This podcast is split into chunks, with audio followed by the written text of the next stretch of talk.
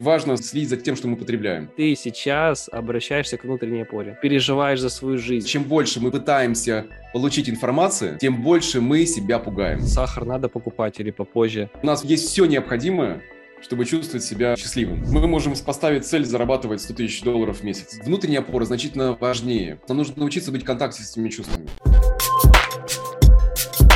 Дмитрий, приветствую. Приветствую, Павел. Да, сегодня с тобой в формате такого подкаста, кто-то его посмотрит видео, кто-то его послушает в аудио.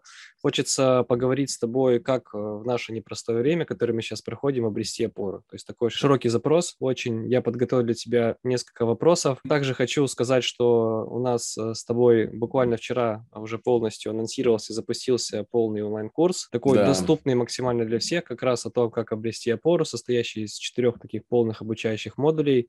И сегодня хочется какие-то основные вопросы и оттуда, и вообще в целом с тобой обсудить. Mm-hmm. Первый вопрос, который я хотел бы тебе задать, а, как э, вообще mm-hmm. вот сегодня не поддаваться панике и переживаниям, потому что, знаешь, mm-hmm. как вот эта опора, как будто бы ее реально убрали, и ты вот так тебя крутит, и ты думаешь, mm-hmm. так, сахар надо покупать или попозже.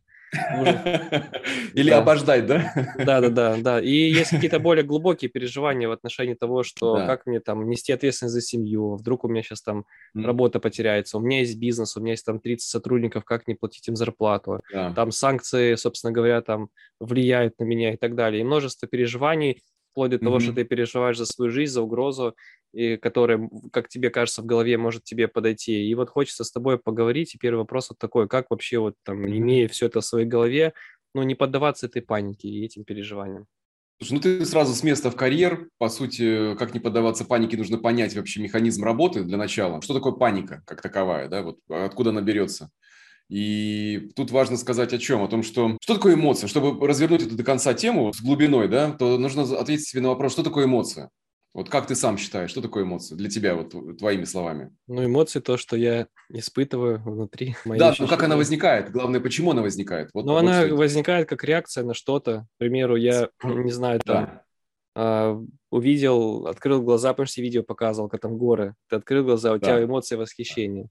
А, ты едешь на машине, тебя кто-то подрезал, или ты идешь, и тебя кто-то резко проехал и грязной водой облил, mm-hmm. твои красивые белые кроссовки, у тебя чувство да. злости возникает, потому что ты так старался, это мои кроссовки, я их только купил. Вот. То есть как Совершенно реакция? верно.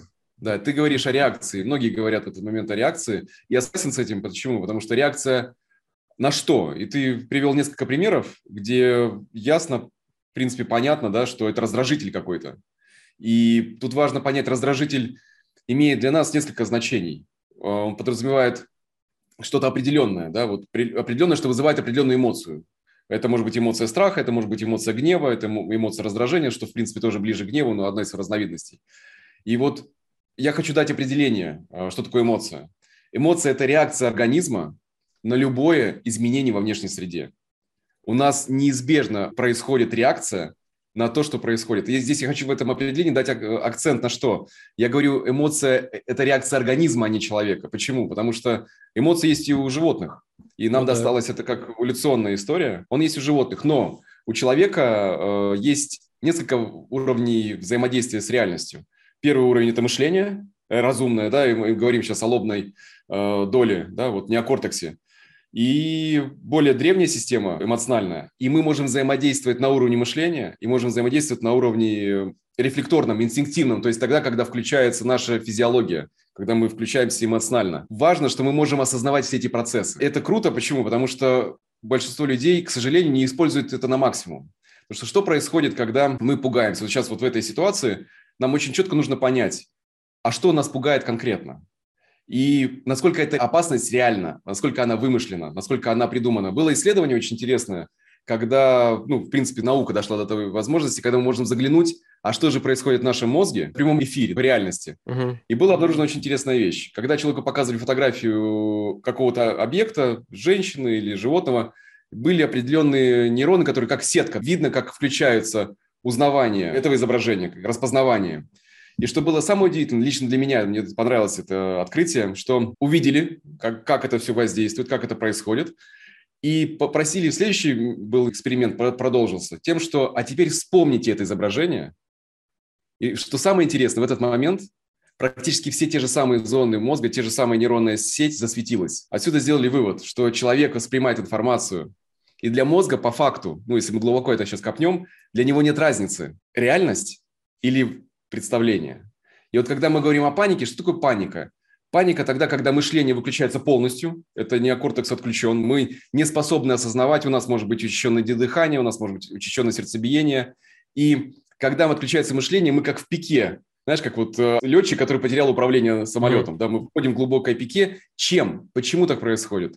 Мы начинаем себя пугать. И важно здесь, потому что ответственность у нас, у нас это сила. То есть мы можем увидеть что-то, какую-то информацию, и мы видим не просто информацию, сам текст, буквы э, черные на белом фоне нас не пугают. Нас пугает то, что мы там можем увидеть.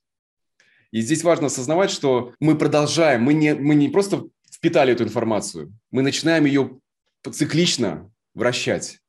В этот момент, теряя уже контроль с мышлением, мы опускаемся на что? И в психологии есть э, прекрасный термин, мне он очень нравится, называется регрессия. То есть мы регрессируем до уровня ребенка, где включаются те защиты, Поясни, которые были... Регрессия. Да, регрессия, да? Да. Ну, фактически, если перевести, да, это погружение по возрасту. То есть регресс. Мы уходим назад в возрасте, например, тебе сейчас там 35, да, там мне, мне 40. И в этот момент мы можем реагировать не как 40-летний мужчина. Если нас что-то пугает, мы можем погрузиться на реакции пятилетнего ребенка. А, типа и все вернуться... понял. Есть прогресс, когда ты растешь, есть регресс, да, есть регрессия. То есть регрессия, да, и это механ... я начинаю реагировать так, как я реагировал, там, не знаю, в 15 да. лет. Ладно, в 15, у тебя там уже неокортекс более-менее функционировал, потому что его функциональная штука идет до 21 ага. года, он полностью формируется к этому времени, поэтому и вопрос взрослости да, возникает, когда полностью сформирована кора. А, но мы сейчас говорим о том, что мы включаемся в те реакции э, как автоматически, погружаемся там, где проблемы были не решены. Что происходит с ребенком? И тут уже сразу на вопрос, как не поддаваться панике, да? Ну, одной из основных историй – это осознавать. Что мы можем сделать? Мы можем осознавать свое собственное тело, потому что как только мы задаем себе вопрос, что я сейчас чувствую, мы, как знаешь, вот кипящий котел воды, он кипит, и в этот момент вода кипит при 100 градусах. Если мы кинем щепотку соли или приоткроем крышку, да, давай солью сделаем, угу. мы кидаем соль, то что происходит? Вода перестанет кипеть потому что вода с солью кипит при другой температуре. И вот то же самое происходит с нашими э, эмоциями и чувствами. Когда мы закипаем, что мы можем сделать? Мы можем осознать, что происходит со мной конкретно с телом, определить опасность реально или нет. То есть отделить вот это вот вымышленное от реальности. И здесь э, сразу же переход к тому, что как мы себя пугаем. У каждого своя собственная излюбленная стратегия в этом есть. Каждый может ее найти для себя. Как остановить? Осознать свое собственное движение, собственное сердцебиение, собственное дыхание – и здесь проблема заключается в том, что мы зачастую не управляем своим собственным вниманием. А куда направлено наше внимание, туда и течет энергия. Если мы способны этим владеть, то мы можем тогда управлять, что мы будем питать. И, к сожалению, большинство выбирает питать страх, потому что нет культуры, информационной культуры, гигиены, я так даже сказал, информационной гигиены. Как только мы задаем себе вопрос, что я сейчас чувствую, мы можем уже это осознать. Это значит, что уже какая-то часть нашего мышления включено. Смотри, следующий вопрос, который я тебе хотел бы задать, э, связанный с новостями. То есть я стал замечать, я раньше так не особо следил, а потом стал mm-hmm. следить. И у меня вот есть такие два лагеря. С одной стороны, пока я их не смотрел, я понимал, что о самых главных новостях я узнаю, смотреть новости mm-hmm. как бы я каждый день не хотел, потому что я понимаю, что это в этом поле варится негативным, это в любом случае как бы что внутрь туда засовываешь, то оттуда у меня mm-hmm. и выходит. Но сейчас я вот стал понимать, что я новости смотрю и говорю себе, что ну я же должен там знать о том, как в мире происходит. Да. А с другой да. стороны, а, ты на это как э, на допинг подсаживаешься, даже не на допинг, а как вот как будто бы это какой-то тебе дает гормон, что ли, то есть какая-то mm-hmm. зависимость появляется, mm-hmm. и ты Э, смотришь новости, ты знаешь, что там сейчас ты будешь себе там угнетать и, и так далее, но ты продолжаешь это делать. Вот скажи, как вообще относиться к новостям? Стоит ли, стоит ли их смотреть? То есть, с одной стороны, можно полностью отключиться от мира, это же тоже, как mm-hmm. бы, ну, ты же не знаешь, что происходит. Mm-hmm. Как вот быть э, с этой ситуацией? Слушай, классный вопрос. Э, ты знаешь, я увижу здесь очень интересный механизм. Когда мы испытываем опасность, это, ну, это стресс, да, то есть мы испытываем стресс. И наша возможность справиться со стрессом какая? То есть как мы это раньше делали эволюционно? Нам нужно больше информации об этом.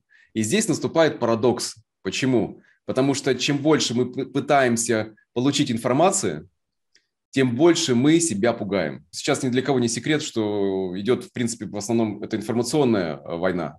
И самая лучшая манипуляция человеческим э, сознанием – это запустить реакцию страха. Ну, две основных, да, гнев и страх – это такие движущих мощных силы, когда человек будет принимать спонтанные решения, не основанные на мышлении. И получается, что все новости будут подаваться через призму этого, потому что поднимать кликабельность, количество открытий и так далее. То есть включается то, что человека запускает два механизма. Либо страх, либо гнев.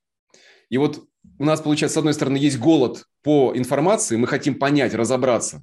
Но чем больше мы погружаемся во всю эту историю, тем больше мы накапливаем уровень кортизола, гормон стресса.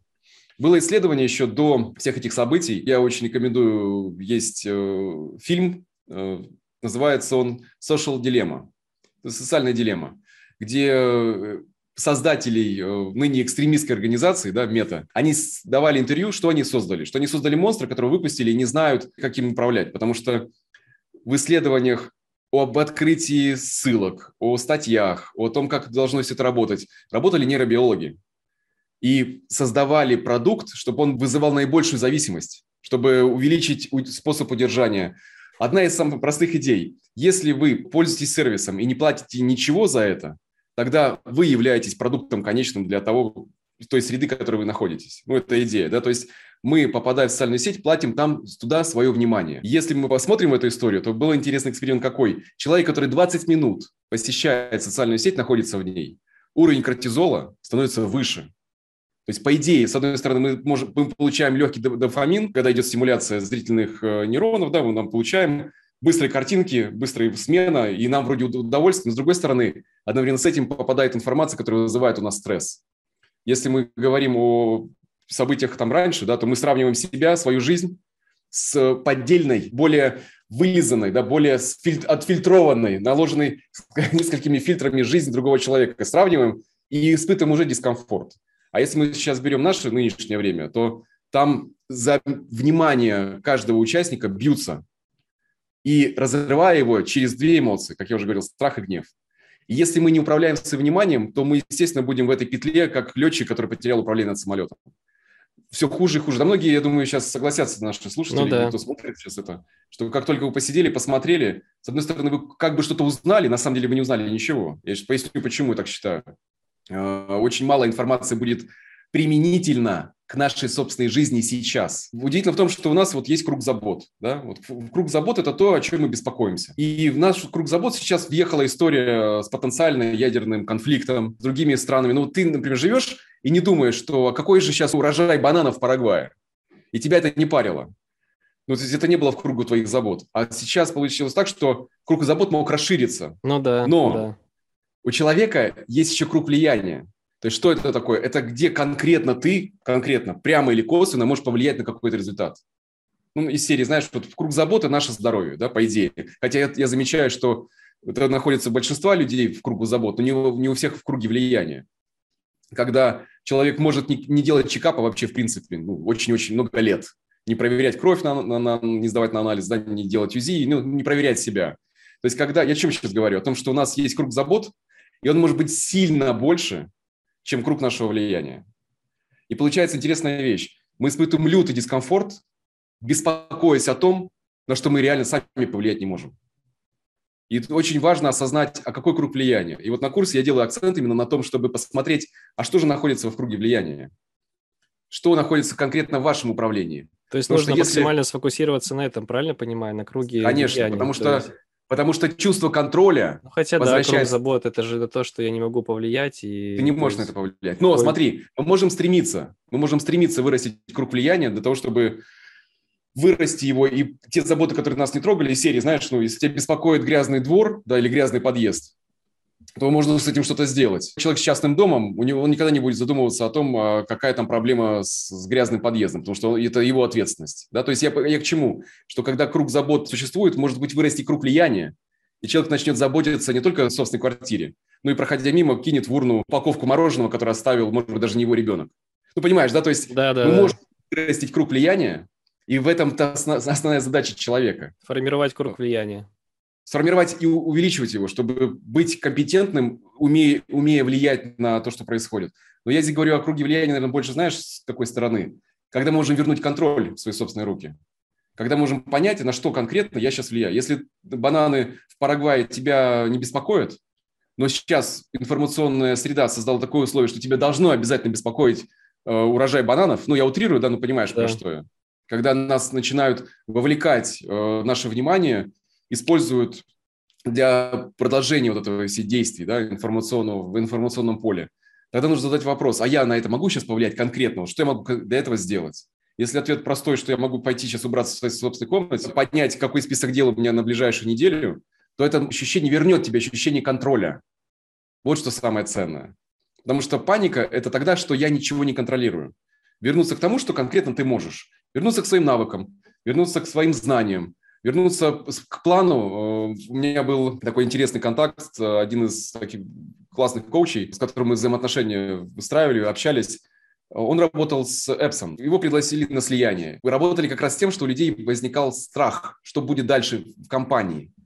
И он на совете директоров предложил такую идею, что давайте предложим людям три варианта развития событий, если их уволят, где они будут искать работу. Совет директоров, как, ты что, да ни в коем случае. Говорит, а вы хотели бы жить, работать в той компании, в которой у вас нет выбора? Когда эту историю внедрили на, на тренинге, люди расписали, что может быть, что я буду делать конкретно, чтобы решить э, для себя ту проблему, которая еще, может, не возникла, но может возникнуть. Хм. Как план. Естественно, уровень, общий уровень напряжения, конечно, спал. Уволились они, пошли устраиваться на работу? Нет. Но у них был выбор. И вот когда мы понимаем, что у нас есть выбор действовать в нашем круге, кругу влияния, тогда мы чувствуем э, успокоение, потому что контроль вернулся в наши руки. Супер. А по поводу социальных сетей и по поводу информации, моя позиция здесь очень может быть, даже жесткая. Почему? Потому что я это топи, топил и до всех этих ситуаций. Я говорил о том, что, пожалуйста, будьте, живите в информационной гигиене. Следите за потребляющим контентом. То есть следите за тем, что вы потребляете, не только кладете в рот, но и кладете в свои глаза. Потому что все, что попало в мозг, осталось там навсегда. И важно следить за тем, что мы потребляем. На мой взгляд, э, лучше посвятить внимание книгам и более, знаешь, таким целесообразным ресурсам, более официальным, где есть хотя бы э, отсутствие фейков. Понимаешь, да? Да. Потому что в этом вся история. Я лично сделал следующее. Я перестал потреблять контент из социальных сетей. А, Все, что необходимо узнать, я могу узнать из э, телеграм-канала, который даст вы, срез такой небольшой. Но опять же, не на 150 каналов. А, меня когда товарищи спросили, а что у тебя за канал? Я говорю, слушай, у меня кроме финансовых, психологических и новостных, причем которые стараются быть непредвзяты, больше нет ничего. То есть три канала достаточно для, ну, лично мне. Все остальное я могу подчеркнуть на профессиональных сайтах, у специалистов, у экспертов или, или в книгах. И эта информация остается, потому что если я задам такой простой вопрос, например, ты вчера листал новостную ленту, ты что-то запомнил? Ну, что-то я запомнил. Как, э, ну, что, что, да, да, мог, мог бы ты пересказать это, мог бы ты это озвучить. Ну, если не, не сейчас, а в принципе, тут идея в чем? В том, что мы, просматривая новостную ленту, мы не фиксируем наше внимание на этом. То есть это идет просто как потребляние, как, знаешь, как мы пьем, пьем, пьем, пьем, и даже не фиксируем внимание. То есть мы не можем это потом пересказать, все, что мы посмотрели. А вот если ты посмотришь фильм, ты можешь его пересказать. Если ты прочтешь книгу, ты можешь ее пересказать. Потому что есть структура информации. А в новостных пабликах, которые пестрят таким кликбейтом мощным серии, и то случилось, и это случилось, мы это не запоминаем. Но отражается от нашей бессознательности. Сознательно мы не помним, обязательно все легло. Поэтому моя тебе. позиция здесь четко, ну, категорически следить за этим. Вчера я вечером, помню, лежу, там листаю ленту в социальных сетях, mm-hmm. и, и видео такое, раз оно как рекомендация просто попадается, и там врач э, рассказывает э, в такой, м, как бы с иронией, с иронией. Он говорит, mm-hmm. хотите расскажу, как заработать э, там рак поджелудочной железы, вроде так mm-hmm. сказал. Mm-hmm. И он говорит, беспокойтесь, беспокойтесь каждый день. Беспокойтесь. Беспокойтесь да. о любых мелочах, даже о том, на что как раз-таки вы тоже не можете повлиять. И тогда там через там, полгодика у вас появятся первые симптомы. Потом еще через год да. у вас там будет какая-то стадия, там первая, вторая, вот, и, и так далее. И, Абсолютно согласен с этим. Да. И здесь как раз есть... да, возникает вопрос, и мы вчера тоже записывали подкаст, и мы общались о психосоматике, что как раз есть такие некоторые моменты, когда ты не уследил э, в своей голове, mm-hmm и они уже у тебя перерастают в какие-то психо- психосоматические симптомы, как бы подсказывают да. тебе, что ты не обратил, да. у тебя голова была отключена, ты об этом не думал, на знаки ты не обращал внимания, вот давай mm-hmm. теперь в тело. И mm-hmm. понятное дело, что можно и, и не обращать на тело, и дальше будут более сильные последствия. Мы тоже да. хочу, чтобы ты это затронул. Но первый, наверное, вопрос ключевой, как э, не допускать э, психосоматики, то есть как вот на первом mm-hmm. этапе успеть э, Класс. быстро отреагировать и осознать, mm-hmm. что все, стоп, то есть еще чуть-чуть, и сейчас mm-hmm. что-то произойдет с моим организмом. Я этого не хочу. Здорово, классный вопрос. Я, знаешь, тут важно, чтобы ответить на этот вопрос глубоко, нужно понять, а что является природой психосоматики. Так вот, природа психосоматики чаще всего это игнорируемые чувства, которые накапливаются с течением времени. То есть, если человек, например, игнорирует, что он э, в гневе или что он устал, я говорю не только о эмоциях, я еще говорю о физиологическом состоянии. Mm-hmm. То есть, когда человек учится игнорировать и находится в постоянном стрессе. Ну, так правило часто происходит. Типа, какой отдыхать? Да. Надо работать. Как бы в другой вот, жизни вот отоспимся. Раз, да, потом отоспимся, да. Вот на кладбище все отоспимся. Как мне один бизнесмен подарил такую поговорку, что все выспимся. Я категорически этим был не согласен, и я объяснил, почему. А, потому что усталость и стресс накапливается. И организм, знаешь, это как, как гонщик, который едет и всегда жмет на педаль газа. Если он не останавливает автомобиль, если он не останавливается сам, то двигатель неизбежно будет перегрет. То же самое с нашим организмом. И чтобы понять это, важно осознать, что нам может помочь. А помочь нам может наша эмоциональная грамотность. Ну и начнем с того, что есть эмоциональный интеллект. И были исследования очень классные, что, которые доказали, что AQ значительно важнее, чем IQ. Интеллектуальные способности человека – это круто, это здорово. Но если человек не способен быть в контакте с собой и выстраивать отношения с другим человеком, он не добьется никаких результатов. Мы знаем огромное количество примеров. Даже Перельман, да, человек, который, в принципе, ему не нужна Нобелевская премия, и потому что он ну, способен внутри собственного сознания обрабатывать колоссальную информацию и получать от этого удовольствие. То есть и с этим тоже все окей. Но проблема с социальными навыками, да, они отсутствуют. Эмоциональной грамотности там нет. И это тоже нормально, если человек все устраивает. Но AQ значительно важнее, чем IQ. Люди удивляются, почему же этот человек продвинулся, потому что у него AQ значительно выше, чем у вас. И важно э, осознать, что это просто как навык, и он способен э, к изменению, то есть это можно прокачать. Что такое э, эмоциональный интеллект? Эмоциональный интеллект – это способность проживать и осознавать, быть в контакте с своими собственными чувствами, эмоциями, эмоциями и чувствами, потому что эмоции – это реакция, а чувство – это более комплексный такой набор. И у нас всего есть пять базовых эмоций. Это гнев, это страх, это печаль, это радость и это любовь. Это пять базовых эмоций, которые возникают у человека. И все, что происходит в жизни в дальнейшем, это уже комплекс этих чувств, комплекс эмоций, которые могут превращаться в чувства. И эмоция длится не более 20 минут. Любая сильная эмоция длится не более 20 минут. Но что происходит в дальнейшем? Если человек не проживает, не дает себе проживания, не дает себе права испугаться, бояться можно, гневаться можно, печалиться можно. Но если у нас есть в семье, в семье нашего, нашего происхождения был запрет на проявление какой-либо эмоции, например, я знаю в семье, в семье благодаря своей работе, да, я получаю огромное количество информации от людей, когда человек в семье говорит, слушай, а у нас в семье плакать было нельзя, если плачешь, значит слабак. И получается, что что происходит? Человек не испытывает печали, он, точнее, он ее чувствует, но он ее игнорирует, его научают игнорировать с самого детства. Что происходит? Э, если мы игнорируем чувство печали, то чаще всего привет сердечно-сосудистым заболеваниям, потому что сердце будет болеть, да, ну вот и, и косвенно, и прямо, да, вот такая, как и метафора. И с, Интересно, с как это? То есть ты, с одной стороны, испытываешь печаль, но в тот момент, когда ты ее сразу же испытал, ты такой, это нельзя. Типа того же должно произойти. Да, да. Или ты, ты совсем, ты стараешься... или, или у тебя просто нет эмоций печали. То есть у нас у всех э, эмоции не атрофируются, они есть. Просто Они есть, есть люди, которые испытывают и думают, окей, я печалюсь, это нормально, и, я, и поэтому mm-hmm. я попечалюсь без проблем, потому что это да. нормально. А есть тот, кто только испытал печаль, вспомнил, что там папа, мама говорили, что печалиться это плохо, и он такой, не, печалиться плохо, соберись, тряпка, все в порядке. Позитив, только позитив, типа того, да, получается? Смотри, человек может услышать внутри себя собственный голос, который может принадлежать его родителям. Он может не услышать его, это просто работает как э, механизм автоматический когда э, нет разрешения на эмоцию, мы не знаем, что с ней делать. Мы просто можем переключиться на другую деятельность. Мы пытаемся себя перевести свое внимание на что-то скрыться, другое. Скрыться от печали? Да, да, подавить, подавить ее. Убежать, да. Ага. да. И я сейчас говорю о том моменте, когда человек все-таки соединен со своим телом и соединен со своими, со своими эмоциями. Есть уровень эмоциональной грамотности, при которой человек даже не осознает, Я приведу пример. Работали с парой, сейчас с парами работаю, у меня был такой опыт. Когда женщина говорит, у мужчины ходят желваки, у него сжаты кулаки. Я говорю, что вы сейчас чувствуете? Он говорит, ничего. Радость. есть, да, ну, не, не, как, как шутка, да, но он, у него даже нет связи этой обратной. Он не осознает, что он испытывает гнев. Гнев подавлен. Я говорю, что происходит сейчас с вашими руками?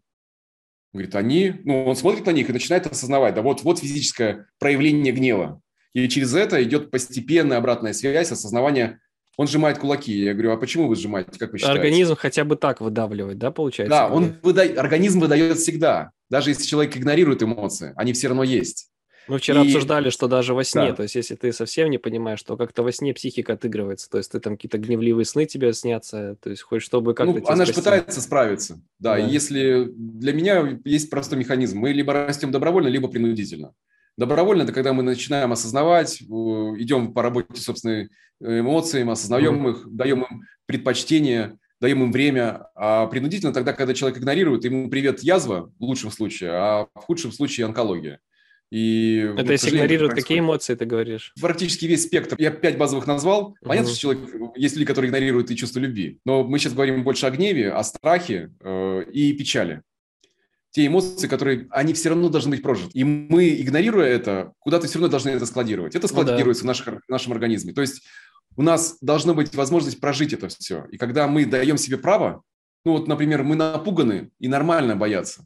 Если мы будем в контакте с этой эмоцией, она имеет срок годности, она кончится. Но если мы этого не делаем, то наш страх может растянуться на дни, на месяцы, и мы, получается, в течение всего этого времени находимся в напряжении. И еще подпитываем себя информацией, э, продолжая находиться в, это, в этой эмоции, запрещая себе бояться. Или запрещая себе гнев в зависимости от того, что было в семье. Очень часто так это происходит. Что нам нужно научиться? Нам нужно научиться быть в контакте с этими чувствами. И есть ряд инструментов, которые хорошо это позволяют сделать. Э, там, дневник эмоций и так далее. Ну, я На твоем курсе, На курсе опоры это да. разбираешь, правильно да. понимаю? Да, конечно, это основа. Потому что когда мы начинаем осознавать, что происходит с нами, включается очень интересный механизм. Мы начинаем быть соединенными с реальностью. Потому что эмоциональный отклик – это отклик на происходящее, как я в начале нашей встречи сказал, да, что это реакция. И когда мы соединены, мы тогда включены э, в жизнь еще активнее, качество жизни растет, потому что мы реагируем спонтанно на то, что происходит с, с нами в нашем процессе жизни. Угу. Когда мы не живем в прошлом, потому что чаще, чаще всего либо мы живем в прошлом, вспоминая какие-то стыдливые моменты или гневливые моменты, да, или печали, вместо того, чтобы жить в реальности. Или же мы боимся будущего, которое не определено на самом деле, которое может и не случиться. И изучая этот момент, э, я увидел простую штуку, что человек пугает себя тем, что в 90% случаев не случается от слова «никогда». Но мы живем Есть сейчас, отнимая себе аббревиатура такая, сейчас. ложные данные, а, как бы принятые за реальность. Да, потому что для мозга нет разницы. Если мы направили туда свое внимание, мы рисуем картины, э, которые нас могут пугать, и в 90% случаев этого не происходит. А когда это происходит, у тебя будут необходимые ресурсы, чтобы с этим справиться. Потому что твой организм среагирует адекватным образом. То есть можно не, переживать, боялся... можно не переживать, потому что того, чего не произойдет, не произойдет, а то, что произойдет, у тебя и будет ресурс на то, чтобы с этим справиться. Да. И знаешь, вот мне нравится фильм «Капекс». Я все-таки, наверное, повешу спойлер, когда один из персонажей спрашивает, что мне делать дальше. Главный герой отвечает, знаешь, будь здесь и быть готов ко всему. Он так, быть готов ко всему. И он так, я вообще буду читать это, буду читать это. И вдруг приходит осознание, что быть готовым ко всему, это значит не готовиться, а позволить жизни быть такой, какая она есть. И тогда, когда будет что-то происходить, мы будем к этому готовы соразмерно нашим ресурсам, которые есть. Супер. И я здесь скажу такую главную идею в этом плане, в том, что когда мы находимся в информационных пабликах, мы пытаемся подготовиться вот ко всему, тому, чего 95-98% не произойдет. И живем в напряжении. Я в течение всех этого времени, пока работаю с людьми, э, знаешь, мне это больше напоминает отключение от матрицы. Когда с каждым клиентом мы вот достаем, помнишь, вот у Нео, когда он просыпается, он достает да. этот шланг, вот этот из себя, его контакт отключается. Вот порой мне напоминает это отключение, когда давай отпускай. Ну я же, говорю, давай доставай, доставай. Человек достает и, ой, слушай, полегчало, действительно, да, стало легче. И причем лег, легче наступает при информационной диете очень-очень быстро. Там 2-3 дня э, нервная система останавливается, человек уже чувствует себя лучше. И ну, мне дает такую обратную связь. Детокс, детокс, да, вот именно хорошая формулировка, детокс. Когда вдруг человек понимает, слушай, говорит, ну, ну жизнь продолжается, я работаю, я могу повлиять на то, что я могу повлиять, контакт с детьми улучшается, у кого если детки есть, с партнером, так, ну, мы еще можем об этом чуть uh-huh. более широко поговорить, потому что окружение очень важно. Смотри, вопрос такой следующий, который хотел бы задать. Вот я говорил, что делать, чтобы не допускать психосоматики. А что делать, если все-таки психосоматика наступила, что ты начинаешь э, как бы что-то в теле испытывать?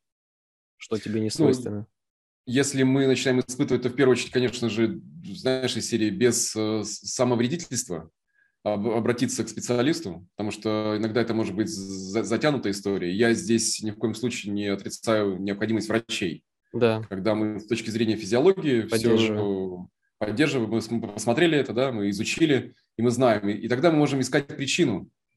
Э, короче, комплексно получается решать. И к врачу, и, соответственно, пытаться понять на эмоциональном уровне. То есть, что да. ты эмоций... Чаще, чаще всего это ряд эмоций и наших реакций, да, внутренних, э, которые могут быть сознательные и бессознательные, которые мы игнорируем.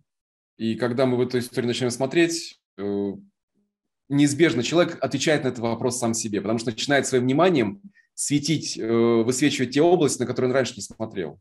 Потому что, опять же, не умел. Э, вот ряд клиентов, которые, например, у меня были, мужчин, у которых, ну, знаешь, прекрасно все с делами, все офигенно, они миллионеры, они состоятельные, но при этом у них нет э, контакта с партнерами или с детьми. И мы говорим о чем? О, о том, что свобода испытывать комплексные чувства, эмоции, которые могут быть в спектре различные, это и есть свобода жить.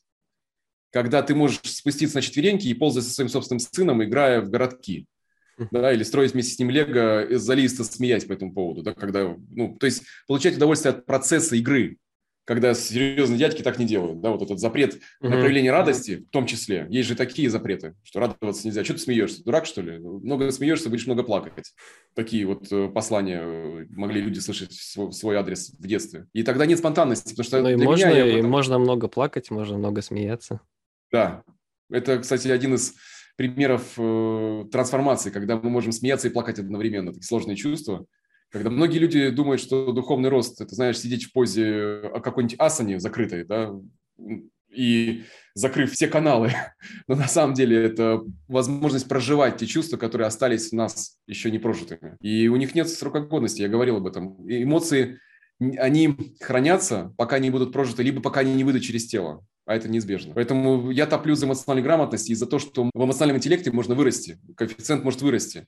Понятно, что нет никаких э, научно таких сильных э, тестов, валидных, да, которые скажут, да, вот это померить. Почему? Потому что мы сейчас находимся на поле субъективного. То есть померить может только что-то объективное, а субъективное чувство ну, да. человека. Но если я спрашиваю человека, вот ты вот начал, вошел в психотерапию, вошел на курс, ты прошел его сейчас, ты тренировался, вот у тебя было 20 дней, ты тренировался. Как ты себя чувствуешь? Качество твоей жизни выросло, да или нет?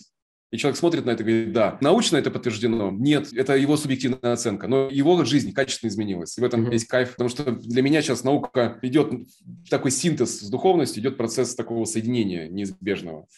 И мы живем в интересное время, когда это все начинает, нейробиологи начинают это все доказывать. Ну, это сейчас мой конь, я сейчас на него сяду, буду долго скакать. Давай по вопросу. Ты сказал э, как раз про такое духовное развитие, затронул эту фразу. Э, вообще, у меня будет тебе два вопроса по поводу внутренней и внешней опоры. Скажи, что ты считаешь важней в текущий момент? Mm-hmm. Обретение внутренней опоры или обретение внешней опоры? То есть внутренняя – это когда ты внутри да. настраиваешь связь с чем-то более высшим, а внешне – это когда ты решаешь вот те возникшие ситуации, которые у тебя появились в бизнесе, в семье там, и так далее. То есть, по сути, вот если у меня, ну, так представим, там, э, да. сейчас э, бизнес, там, к примеру, просел, и да. я его восстановил, то я восстановил внешнюю опору, и вроде mm-hmm. все хорошо. То есть это мне понятно. А внутреннее может быть непонятно. То есть mm-hmm. поэтому хочется разобраться, Здорово. что для тебя важней, э, чтобы ты это mm-hmm. аргументировал, и дальше я тебе, исходя из этого, задам вопрос тогда, как формировать Хорошо. какую опору, внутреннюю либо внешнюю. Давай, смотри, внешняя опора подразумевает наличие безопасности. И я здесь скажу такую штуку, что попытка выстроить внешние опоры, они никогда не заканчиваются. Я сейчас поясню мы можем поставить цель зарабатывать 100 тысяч долларов в месяц. Дошли до нее. У нас получается. Но ты не остановишься, ты дальше. Но мы не... Вот, Понимаешь, какая штука? Мы не останавливаемся Это уже пройденный внешне... этап, уже расходы Просто выросли, уже недостаточно. Мало того, у меня есть ребята, которые говорят, а что здесь радоваться? Он говорит, можно и миллион. Я говорю, смотри, ты вот вспомни, там, два года назад ты даже об этом не помышлял. Говорит, ну да, то есть мы настолько быстро привыкаем к внешним обстоятельствам, настолько так быстро меняются наши приоритеты в комфорте, когда мы начинаем жить. Да? То есть я сейчас говорю не просто, когда мы вернули себе безопасность.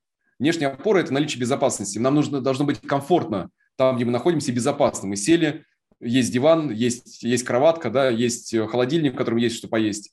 Э, есть условия базовой безопасности. Мы сейчас с тобой расширяем. Угу. Когда человек пытается вырастить еще больше чувство комфорта, но напрямую опору не будет испытывать.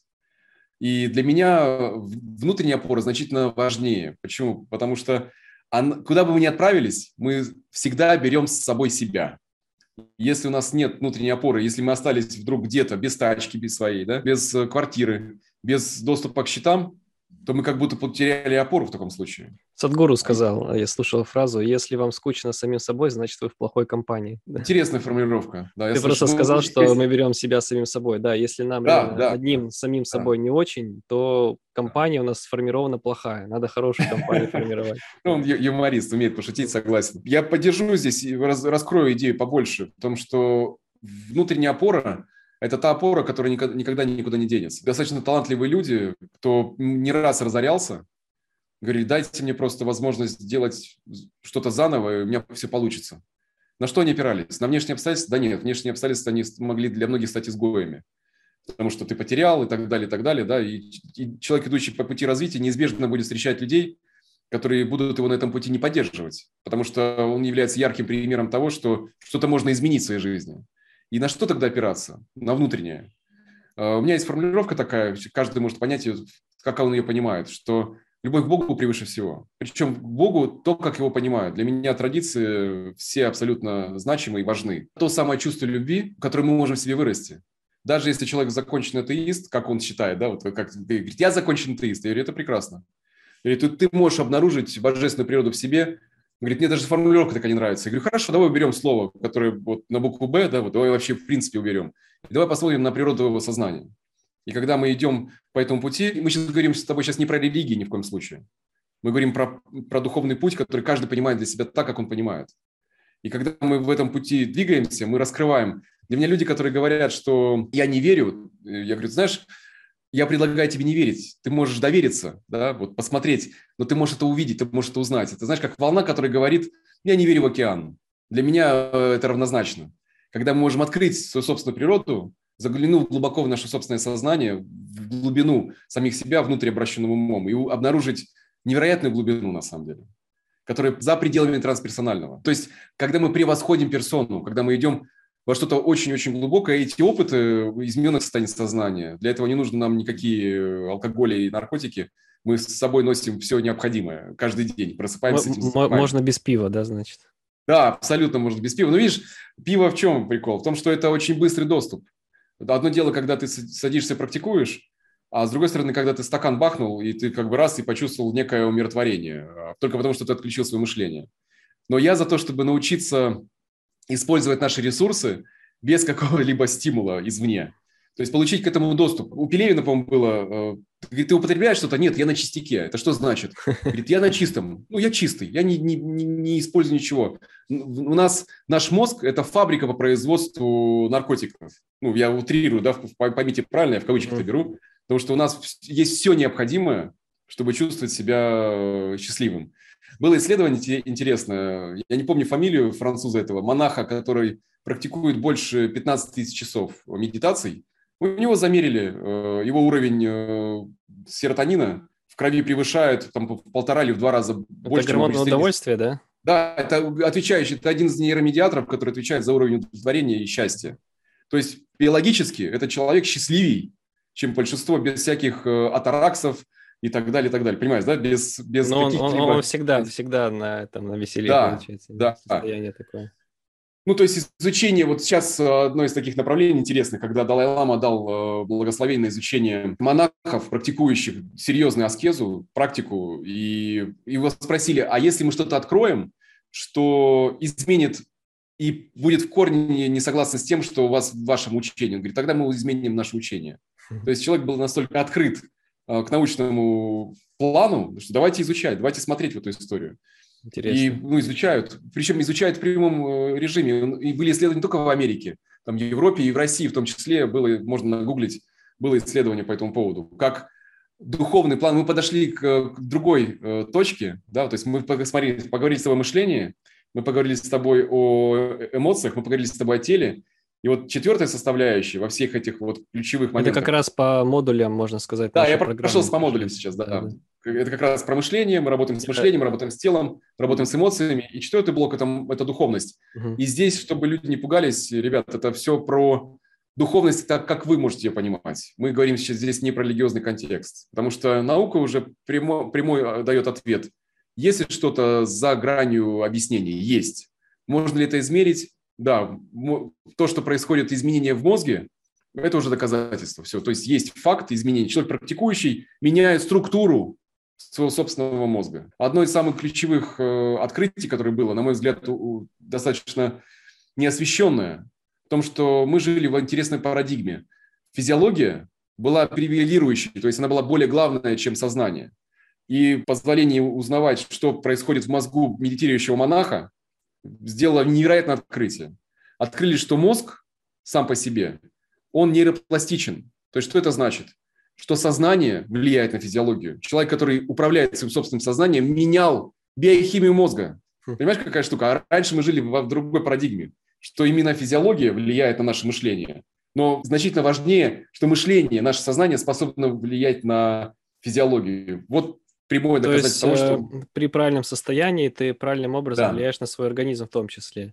И организм мышления. И это было засвидетельствовано. То есть, Интересно. вот, пожалуйста, есть исследования по этому поводу. Есть даже книга, которая называется «Мозг и просветление», где вот ряд исследований по этому поводу описан, что зафиксированные измененные состояния сознания действительно есть, они фиксируются, и к ним могут прийти люди без бутылочки пива. Да? То есть вот, без, без легкого способа. Да? То есть прийти к этому и не, и не уйти, не потерять. Понимаешь, да? Вот да. когда мы приходим да. к этому через практику. Как это делать, я как раз об этом подробно рассказываю, что, что необходимо, как это да. тренируется. Это просто навык. Это как мышца. Ее можно тренировать. Я напомню тем, кто, может быть, не сначала слушает подкаст, что мы делаем данный выпуск, э, в том числе анонсирую, что вчера, ну, на момент снятия сегодняшнего подкаста, да. у нас стартовала программа, а, автор которой как раз-таки Дмитрий Мирешко, который сейчас нам все дело и да, рассказывает. Дорогие. Этот курс называется «Опора», он абсолютно доступен для всех. Если вы смотрите видео на YouTube, либо где есть описание, какие-то ссылки, то вы можете увидеть ссылку. А если вдруг вы где-то слушаете, это аудиоподкаст, и здесь нет никаких ссылок, то вот просто на слух э, можете записать mileshko.d.ru, то есть mileshko вместе слитно d.ru, mileshkd.ru, слэш опора. Вот прям по латинице получается, вы пишете опора. Все по латинице. mileshkd.ru слэш, вот эта палочка такая наискосок, опора. Mm-hmm. Все, и вы сможете попасть на наш курс, либо перейдите просто на сайт mileshkd.ru и на нашем главном сайте в разделе программы вы mm-hmm. видите все наши программы, и там как раз-таки есть программа опора, которую вы можете приобрести. Это 30-дневная программа, которая как раз-таки позволяет вам пройти все эти четыре модуля и усвоить их, двигаясь э, шаг э, за шагом, сформировав себе все необходимые mm-hmm. навыки. В том числе, кстати, у тебя там, как я понимаю, есть много упражнений. Это не просто о том, как да. мы сейчас с тобой общаемся, где мы а, размышляем о чем-то, да, а да. там люди прямо практикуются, то есть есть упражнения, они их выполняют, mm-hmm. делают там саморефлексию, можно так сказать, самоанализ, вот, и, соответственно, mm-hmm. за 30 дней у вас есть возможность обрести опору для того, чтобы дальше ее усиливать и двигаться более уверенно в этой жизни. Я бы, наверное, здесь даже добавил, что быстрее, потому что 30 дней я взял запасом значительно быстрее. Там, за, сколько? 12, за сколько? 12 ну, дней? Ну, две недели. Две недели. 14 дней, если выполнять там каждый день, каждый уделять где-то минут по 20 э, вниманию, двигаясь по, по процессу, смотря теорию. Теория буквально 5-10 минут каждый блок. И 10 э, минут практики. 10 минут да. теория, 10 минут практика. Да, есть, да, входя в практику, потому что здесь важно именно не просто послушать знания. Знания, не пропущенные через тело, это слух. Я об этом часто говорю. Вчера интересная встреча у меня была с резидентами клуба Эквиум, членом которого я тоже являюсь. Мы с ребятами встречались, и мне задали вопрос, я делал встречу, посвященную, как психотерапия может помочь бизнесу. И как, в принципе, курс родился, а, опора. Он родился под запрос ребят, потому что это люди-бизнесмены, и они говорят, слушай, вот мы в нашей жизни живем, и мы несем ответственность за большое количество людей. Говорит, они нуждаются в поддержке, нуждаются в опоре, и мы даем эту опору. А говорит, а кто нас поддержит? Как, говорит, нам? Я говорю, ребят, хорошо, я фактически для участников и создал этот продукт, создал этот курс, как это сделать быстро, в максимальное количество сжатые сроки, но при этом э, акцент на практику. И вот вчера была встреча, несколько человек зашли туда. Двигаясь, то есть это вот, вот буквально вот свежак, то, что сейчас сделали, и то, что работает э, очень-очень классно. То есть этот результат будет неизбежен. Супер, спасибо тебе большое. Поэтому, если хотите набрести опору, то welcome, заходите на курс, будем рады видеть, где он находится, я вам уже сказал. Либо описание, либо на нашем сайте. Mm-hmm. Я хотел тебе задать два вопроса про внутреннюю и внешнюю опору, но про внутреннюю ты, в принципе, рассказал, что здесь нужно mm-hmm. практиковаться, и, в принципе, на программе, я знаю, ты как раз так, таки добавил туда практики, которые нужно будет выполнять, да. что ты объяснил, что внутреннее важнее внешнего. Я с тобой здесь полностью согласен.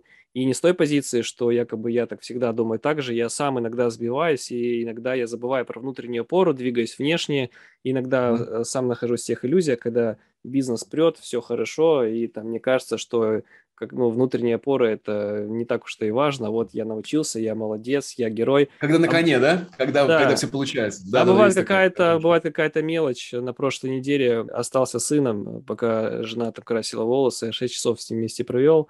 Вот, mm-hmm. а ему 1,9, э, и мы mm-hmm. там в ресторане, потом начал плакать, я его увез, а я еще такой немножко приболевший ОРВИ был, и меня как-то сердце стало mm-hmm. сильно стучать, все это дело, и я последние полтора часа в машине сидел и вот как бы понимал, что, Паш, вот посмотри, как все хрупко, посмотри, да, а, как да. твоя уверенность, вот это, что ты герой, всем своим друзьям рассказываешь, что этот месяц был там по выручке хороший, что ты большой mm-hmm. молодец, что у тебя тут хорошо и тут хорошо, О, что посмотри, да. ты сейчас сидишь, и ты просто вот вообще самая слабость, которая из всех есть слабостей, mm-hmm. ты переживаешь за свою жизнь, за то, что тебе сильно бьется сердце, за свое плохое самочувствие, ты начинаешь париться, yeah. загоняться, и, Паша, ты сейчас обращаешься к внутренней опоре. То есть я вот в тот да. момент понял, что все, я пошел к внутренней опоре.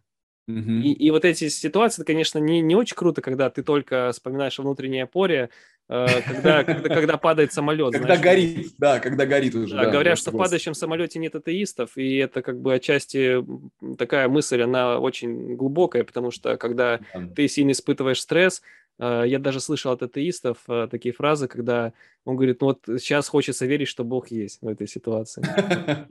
Очень честно. И это, кстати, заложено в нас, потому что ну, это такая отдельная история, может быть, даже мы отдельно с тобой что-то да. запишем по этому поводу. Да. Мне понравилось, да. как сказал по этому поводу Карл Густав Юнг, один из отцов психологии, это ученик Фрейда, а потом в дальнейшем уже он подвинулся дальше. Когда ему задали вопрос, верите ли вы, а, он так, есть интервью даже в Ютубе с переводом, он так задумчиво сказал, говорит, это очень сложный вопрос, потому что вопрос веры, он говорит, я не верю, я знаю. И вот я подтвержду на собственном опыте. Он озвучил то, что прям с языка снял. Когда мы можем это открыть в своем собственном проживании, когда для этого уже не нужно будет верить, мы можем просто знать. Как это открыть? Это просто тот путь, который, по сути, проходит каждый человек. Это основная задача. Открыть, зачем мы здесь, ради чего большего. Мы можем прожить жизнь э, лосося, да, э, чтобы прожить всю свою жизнь в одной из э, течений реки, вернуться, дать потомство и скончаться а можем э, прожить какую-то другую жизнь, совершенно наполненную совершенно иным смыслом. И здесь качество жизни будет э, напрямую связано с тем, Какую жизнь мы живем? Жизнь лосося или нечто большее? Да, и последний тебе вопрос а, про внешнюю пору. Как, э, вот двигаясь по этим всем четырем этапам, обрести mm-hmm. в итоге внешнюю пору? Мы здесь не говорим, что только садись, отрешись от всего, потому что человек, который отрешился от себя, не, не, от всего не значит, что он отрешился внутри самого себя. Mm-hmm. Он может гонять, продолжать точно так же. Потому что я знаю людей, которые, знаешь, там рванули на Бали, а я от всего отрешился. Сидит и смотрит, э, знаешь, в кафе сидит, смотрит, что другой заказывает, не считая, в меню, что он может себе позволить. Или приехал на байке, который стоит значительно дороже, чем тот мопед, который приехал этот человек. То есть, понимаешь, да, что здесь может, может быть очень такого поверхностного восприятия из серии как выглядеть как человек, который от, отрешился от мира, это круто. На самом деле человек этого не сделал. Я согласен Уже. с тобой. Я больше, наверное, о том, вот как внешнюю пору в итоге обрести, то есть какие действия нужно будет совершать. То есть ну, оно же само наши, произойдет или произойдет. Вначале мы как раз стали говорить о мышлении, о том, чтобы собрать ресурсы, чтобы понять окружение. Внешняя опора важна. На мой взгляд, должна быть золотая середина не полностью отдавать себя внешнему и не проваливаться полностью во внутреннее, чтобы быть эффективным в социуме, потому что мы в любом случае живем здесь, да, у нас есть обязательства, которые мы несем. У меня, например, два, два, два пацана, и они бы меня не, не, не поняли бы, если папа 24 на 7 сидел бы в, ну, да. в, в, в позе лотоса и не выходил с ними на связь, понимаешь? Да. Да? Ну, я утрирую, но идея как раз в том, я что... Я понимаю тебя, у меня за стенкой тоже жена с ребенком. Это то же самое, да. Когда мне понравилось одно из высказываний, не помню, кому оно принадлежит, наша задача быть монахами в миру. То есть, когда мы живем, двигаемся, опираясь на внутреннюю опору, но при этом мы не отрицаем внешнюю. И тогда наши действия будут наполнены совершенно другим смыслом. И тогда, отдавая что-либо, информацию, знания, помогая другим, у нас оно не будет наполнено эго, не будет наполнено эгоизмом. То есть, да, это путь служения. И лично я так, так и живу, что это мой, мой собственный путь – это путь э, отдавания. Да? И, и отдавать значительно приятней, чем брать. Э, потому что ну, не оскудеет рука дающего. Да? А про поводу того, как это сделать, важно понять, в каком окружении мы находимся. Это один из таких главных э, моментов на курсе, я об этом тоже говорю там, что люди, которые рядом с вами, они вас на вашем пути поддерживают или они вставляют вам палки в колеса. К сожалению, так очень часто происходит. Задать себе этот вопрос, я после общения с своими близкими э, друзьями, я наполнен или опустошен? Мы двигаемся все вместе. У нас есть какая-то более глобальная цель, чем просто провести время и бухнуть. Ну, я утрирую, да, ну, да. понимаешь, что. И когда мы отвечаем на этот вопрос э, категорическое «нет», то есть «нет, мы не продвигаемся», «нет, я не наполнился», ну тогда, ребят, вы же не дерево, вы реально можете пойти и жить там и, и общаться с теми, с, с кем вам будет хорошо. И я, как человек, который приверженец этого пути, меняй среду, конечно, потому что дерево, да, оно не может изменить, но человек не дерево, он способен изменить свою, свою среду окружения. И это, это важный механизм. Быть тем изменением, которое мы хотим видеть в мире. Я не про то, что, ой, все мудаки, а я хороший, и давай я буду искать замечательных людей, таких же, как я. Суть-то не в том. Суть в том, что если вы сейчас не чувствуете силы в окружении, то озаботиться как минимум тем, чтобы не отдавать свои ресурсы тем, кто их не будет ценить. И сформировать то окружение, которое по крупицам, его, оно собирается. Вы знаешь, в жизни, когда человек двигается по пути добровольным изменениям, когда он, к нему не прилетают тумаки от мира, от жизни, и он идет по пути осознанности, то чаще всего он неизбежно будет менять круг. Это будет происходить. Ну, лично в моем плане это происходило пять раз. И это были прекрасно. Это стресс. Это стрессово, когда ты живешь, бац, и у тебя нет окружения, с которым ты привык. И тебе дискомфортно, потому что, ну, это же тоже опора да. привычная. Ну, кстати, да, да, она кривенькая. Она не совсем хорошая, но она, она но хотя лучше, бы чем есть, без да? нее, да. Ну, лучше, чем без нее. Но это такая ловушка, потому что после встреч ты приходишь уставший, опустошенный, и а на следующее утро с похмельем, да? Лучше бы тогда без ну, нее. Лучше без нее, да, да. Но пережить вот этот страх одиночества, один из экзистенциальных страхов, а что же будет со мной? Э, я могу сказать в поддержку ребятам, кто идет по этому пути. Ребят, это абсолютно проживаемо, это естественно, можно через это пройти и получить совершенно другого уровня опыт. Когда вы поднимаетесь, я привожу метафору, знаешь, личных пролетов. Когда мы живем на одном пролете, мы начинаем подниматься по лестнице, кто-то может пойти с нами, а кто-то может говорить нам в спину, говорит, да ты что, дурак, что ли, чем, чем ты занимаешься? Я помню, ты приводил пример твой собственный э, как э, ведро с крабами, да? Да, да, Когда да. Ты, краб пытается выбраться, а его хватают и возвращают да. обратно. Вот с пролетом то же самое. Когда ты, а куда ты собрался, на какой этаж? Ой, да слушай, перестань, давай пошли пивка бахнем, да? Или, или даже если не так, то а что ты язык учишь? А зачем тебе это? Ой, психология, ты что, псих, что ли? Ну, когда идет обесценивание того выбора, который ты делаешь. И да. наши шаги по ступеням не будут поддержаны. Но когда мы поднимаемся, нас могут встретить на другом пролете люди, которые говорят, слушай, привет, здорово, какой ты молодец. Но иногда пролет нам приходится пересекать э, в одиночестве. И к этому одиночеству нужно быть готовым. Потому что очень классно, когда кому-то повезло, когда есть рядом партнер, друг, который в этом отношении, как в связке, мы друг друга поддерживаем. Да, Но бывает хорошо. так, что этого не происходит. Может, ваша супруга или супруг находится не на том пролете, где вы сейчас, а на другом пролете на который вам нужно прийти. И в этом, на мой взгляд, как раз красота нашего собственного развития. Да, и про окружение. Я понимаю, что мое окружение, исходя из моей внутренней опоры, то есть вот когда я ее формирую, когда у меня есть какая-то внутренняя ну, связь, отношения, я это выстраиваю, mm-hmm. э, внешне коррелируется тоже. То есть когда внутренне я сильно обретаю опору, мне уже проще расставаться с внешним, которое да. я еще ранее да. понимал, что ну, оно какое-то не мое. А обретя более да. сильную внутреннюю опору, я более, как сказать, проще принимаю решение, что да, у меня с этим была связана большая часть жизни, но настало время это отпускать, потому что И я... знаешь, отпускать, вот ты сейчас хорошо сказал, отпускать, не в смысле проклинать, Отпускать, и вставать, да. знаешь, поднимаясь по лестнице, плюнуть на их лестничную клетку. Не, не про эту историю. С благодарностью, потому что есть огромная благодарность тому опыту, который получен. Даже если он кажется, что он негативный. Благодаря этому, именно этому опыту у нас возникло желание двигаться дальше. Да, То есть мы не оборачиваемся с проклятиями. Мы говорим спасибо, пойдем вместе. И если человек отказывается, в моей жизни были моменты, когда люди подтягивались, и это классно.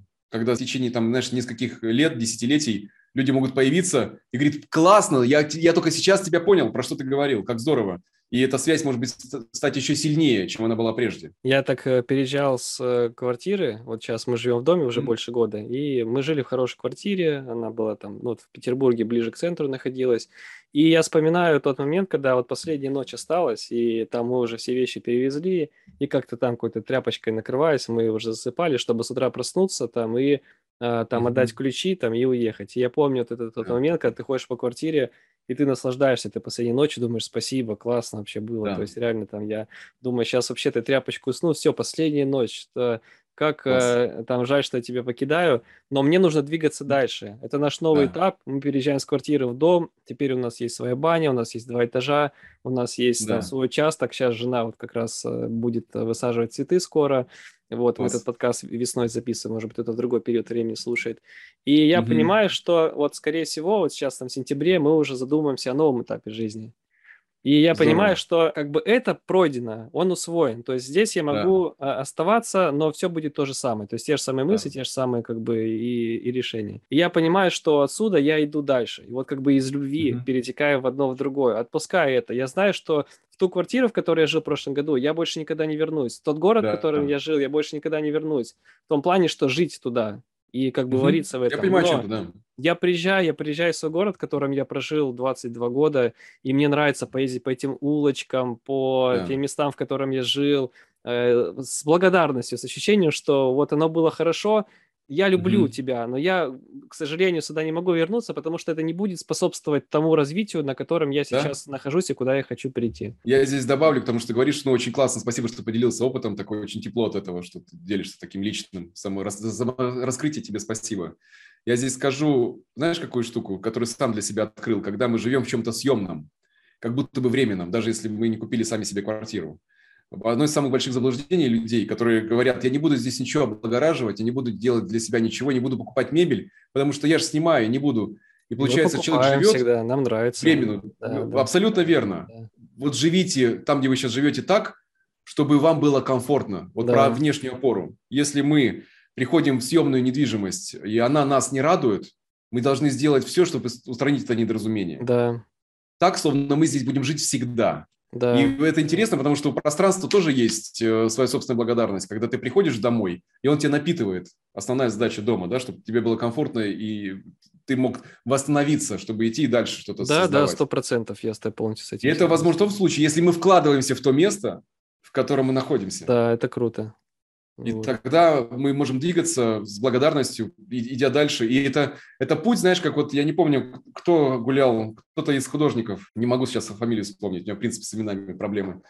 А, Ван Гог. Когда он гулял и рассыпал семена по местам, которым он гулял. И сейчас на этих тропинках э, растут красные цветы. Какая еще, может быть, более красивая метафора нашей собственной жизни? Ну да, жить, сеять, что, может быть, это не нам только достанется, да, вот это будут видеть другие люди, которые проходят за нами Да. следом. Но это дает невероятное чувство целостности. Это, это опора на самом деле. да, согласен. В Петербурге гуляешь по парку, думаешь, вот ему Мгм. там больше ста лет. И кто-то вот э, запарился в то время, он его сажал, и он не мог в своей жизни увидеть тех чудес, которые есть се- сейчас. Он сажал это для нас, Мгм. потому что так быстро там деревья не прорастают, там дубы и так далее, они очень долго Да. растут. И Да. ты гуляешь, и ты понимаешь, что кто-то вложился в эту красоту, отдал ее, хотя он был временный гость здесь, но он отдал это для будущих Да. поколений, это здорово. Спасибо тебе большое, Тебе я предлагаю на этом закончить Спасибо. подкаст. Да, будем заканчивать. Думаю, что мы хорошо раскрыли тему. Напоминаю, что если вы чувствуете необходимость обретения опоры в своей жизни, welcome, записывайтесь на наш добро курс mileshkd.ru slash опора. либо на нашем сайте просто meleshkd.ru, находите в разделе «Курсы», записывайтесь, либо ссылка в описании, если вы смотрите видео, где-то здесь можно куда-то кликнуть, где-то есть какое-то описание. Вот, mm-hmm. поэтому, Дмитрий, тебе большое спасибо. Будем спасибо, продолжать Паш, так выходить на связь. Спасибо. Так что до скорых да. встреч. Мы не спасибо, говорим пока, мы говорим до зрителям встреч. и слушателям. Спасибо большое за ваше внимание и до встречи. Пока-пока. Пока. -пока. Пока.